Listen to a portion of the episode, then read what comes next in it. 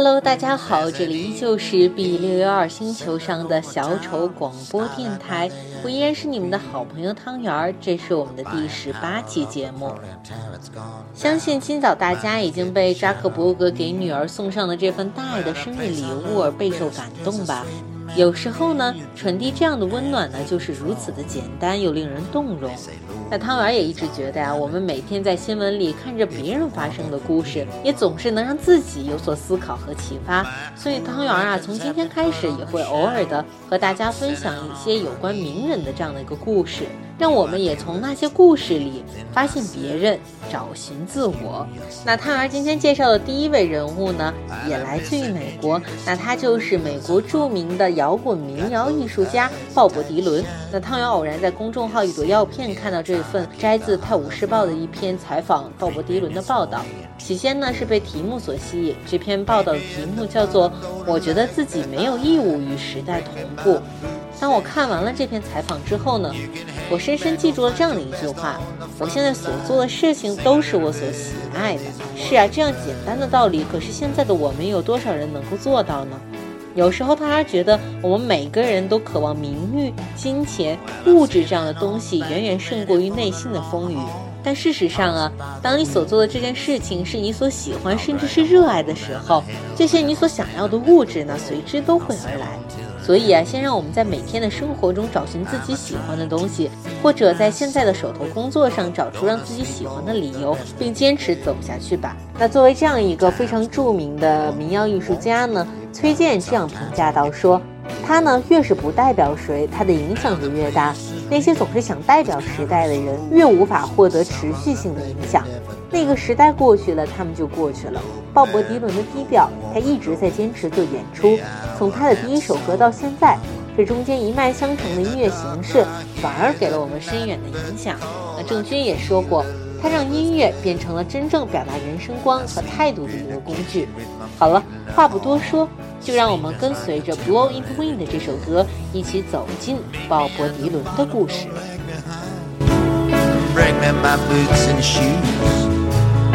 You can hang back or fight your best on the front line. Sing a little bit of these working band. How many roads must a man walk down before you call him a man? How many seas must the white dove sail? before she 鲍勃·迪伦，我觉得自己没有义务去与时代同步。鲍勃·迪伦用力地嘬着嘴里的香烟，脸上散落着不齐的胡茬，若有所思地看着马德里街道上的人来人往，一直沉默着。你必须明白，他终于开口了。我做任何事情唯一的原因就是我喜欢做。如果别人能理解这点的话，那当然很好；但如果他们不能理解，那也没什么。我觉得我可能在一百年后才会被真正理解。我做过的和我正在做的，都是其他人都没有做过的。也许等我死后，人们才能意识到这些。对我的所作所为，他们连最明显的表象都没能看清楚。现在到处都是些评论家。和试图解读我的人，他们除了解读了自己的想法以外，什么都没有做，一点边都沾不上。鲍勃迪伦为接近五十万的观众现场演唱过，五十万人同时高唱着《Blow in the Wind》，这种声音似乎变成了一种世界通用的语言。它承载着迪伦无与伦比的影响力和个人魅力。在维也纳举行的一次记者招待会上，有一百五十名欧洲记者出席。但他们的热情换来的却是彻头彻尾的失败，所有的拍照请求一律被拒绝。而来自记者们的第一个提问是：“你现在的宗教信仰是什么？”面对这样的提问，迪伦将面前桌上的东西掀翻在地，好像是想把即将到来的其他问题也都扫掉似的。鲍勃·迪伦是个什么样的人？有那么重要吗？但是似乎在他们看来，这的确很重要。说实话，我真的搞不懂其中的原因。人们期望从鲍勃迪伦那里得到很多东西，不过这样玩世不恭的直言不讳，肯定不是他们所期望的。迪伦很会保护自己，他不需要什么保镖，单单靠他云山雾罩的个性和晦涩，就能够让人们猜测和迷惑一阵子了。和他聊天，你必须有足够的耐力，从他嘴里的一堆也许或可能中找到你想要的答案。他的回答充满了警惕的语调和模棱两可的词汇，在应对采访的时候，就像是在擦拭一件瓷器那样小心。在我看来，我写的任何一首歌都不会过时。迪伦说：“无论他们是关于什么话题的，他们承载的是那些我永远找不到答案的东西。就像《Margie 的农场》这样的歌，我在写这首歌的时候有感觉，而且我也很确定这种感觉永远不会消失。有人可能会说这叫怀旧，我从来都不是很明白这个词的意思。《双城记》是一百年前写的，我现在还在读这本书，那这算怀旧吗？怀旧这个词。”充其量是人们一厢情愿的想法，他们自以为是的用这样的词汇把你放在他们认为合适的位置上，只不过是另一个标签而已。标签一直都是迪伦不屑的东西。自他出道起，人们就开始不停地给他贴各种各样的标签，而这些标签对于他来说，没有一个是靠谱的。一九七九年，迪伦在美国巡演的时候，唱了很多和宗教有关的歌曲。当时反应最强烈的，并不是台下的观众，而是来自于大学校园里那些平时文质彬彬、受过所谓高等教育的学生，在听我演唱宗教歌曲的时候，展现出了他们畸形而又丑陋的一面。他觉得，重生的基督教徒只不过又是另外一个标签而已。问他是不是一个自律慎行的苦行僧，迪伦又点了一根烟，问了问这个词是什么意思，然后说。我觉得不是，我依然有欲望，他们曾使我不知所措。我现在不会过于迁就自己，但每个人都有过自我放纵的时候。这种放纵不是毁了你，就是成就了你。迪伦说他从来没有向往过乌托邦，这个词对他来说一直是陌生的。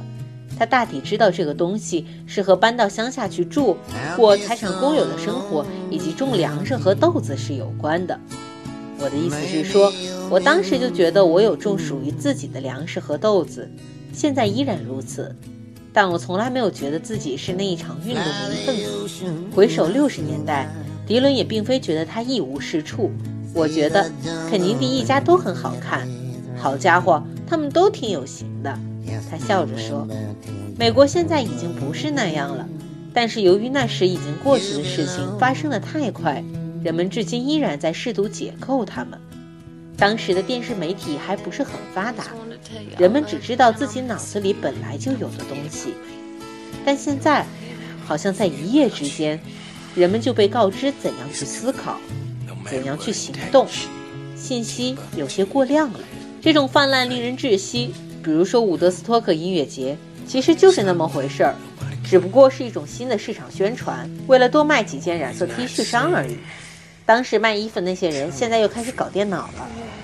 这些东西对他来说太复杂了。他一直对数学不在行，也从来不关心电视荧幕上的东西。我觉得自己没有义务去与时代同步。我一共就活这么些年，我如果非要和现在的时代同步，那我还得准备好追赶即将到来的时代。天哪，谁有空与时代同步？他承认现在写东西不像以前那么轻松了。像《战争之王》那样的歌，他以前在十五分钟内写完，然后立即开始下一首歌的创作。如果要我现在再写一首那样的歌，我可能再过两个星期也不会写一首了。倒不是说现在我没什么可写的，只是创作过程已经变得更困难了。以前每当我的唱片上市的时候，我都觉得他们根本没有必要发行，因为我当时早已把那些东西甩在身后了。迪伦一直都没有考虑过退休。他当然不用再为挣钱操心了，但继续创作的动力却一直存在。对我来讲，创作并不是一件多荣耀的事情。他说：“到处露脸和人们的欢呼对我来说都不重要，我根本不在乎别人怎么想，做事本身才是最重要的。”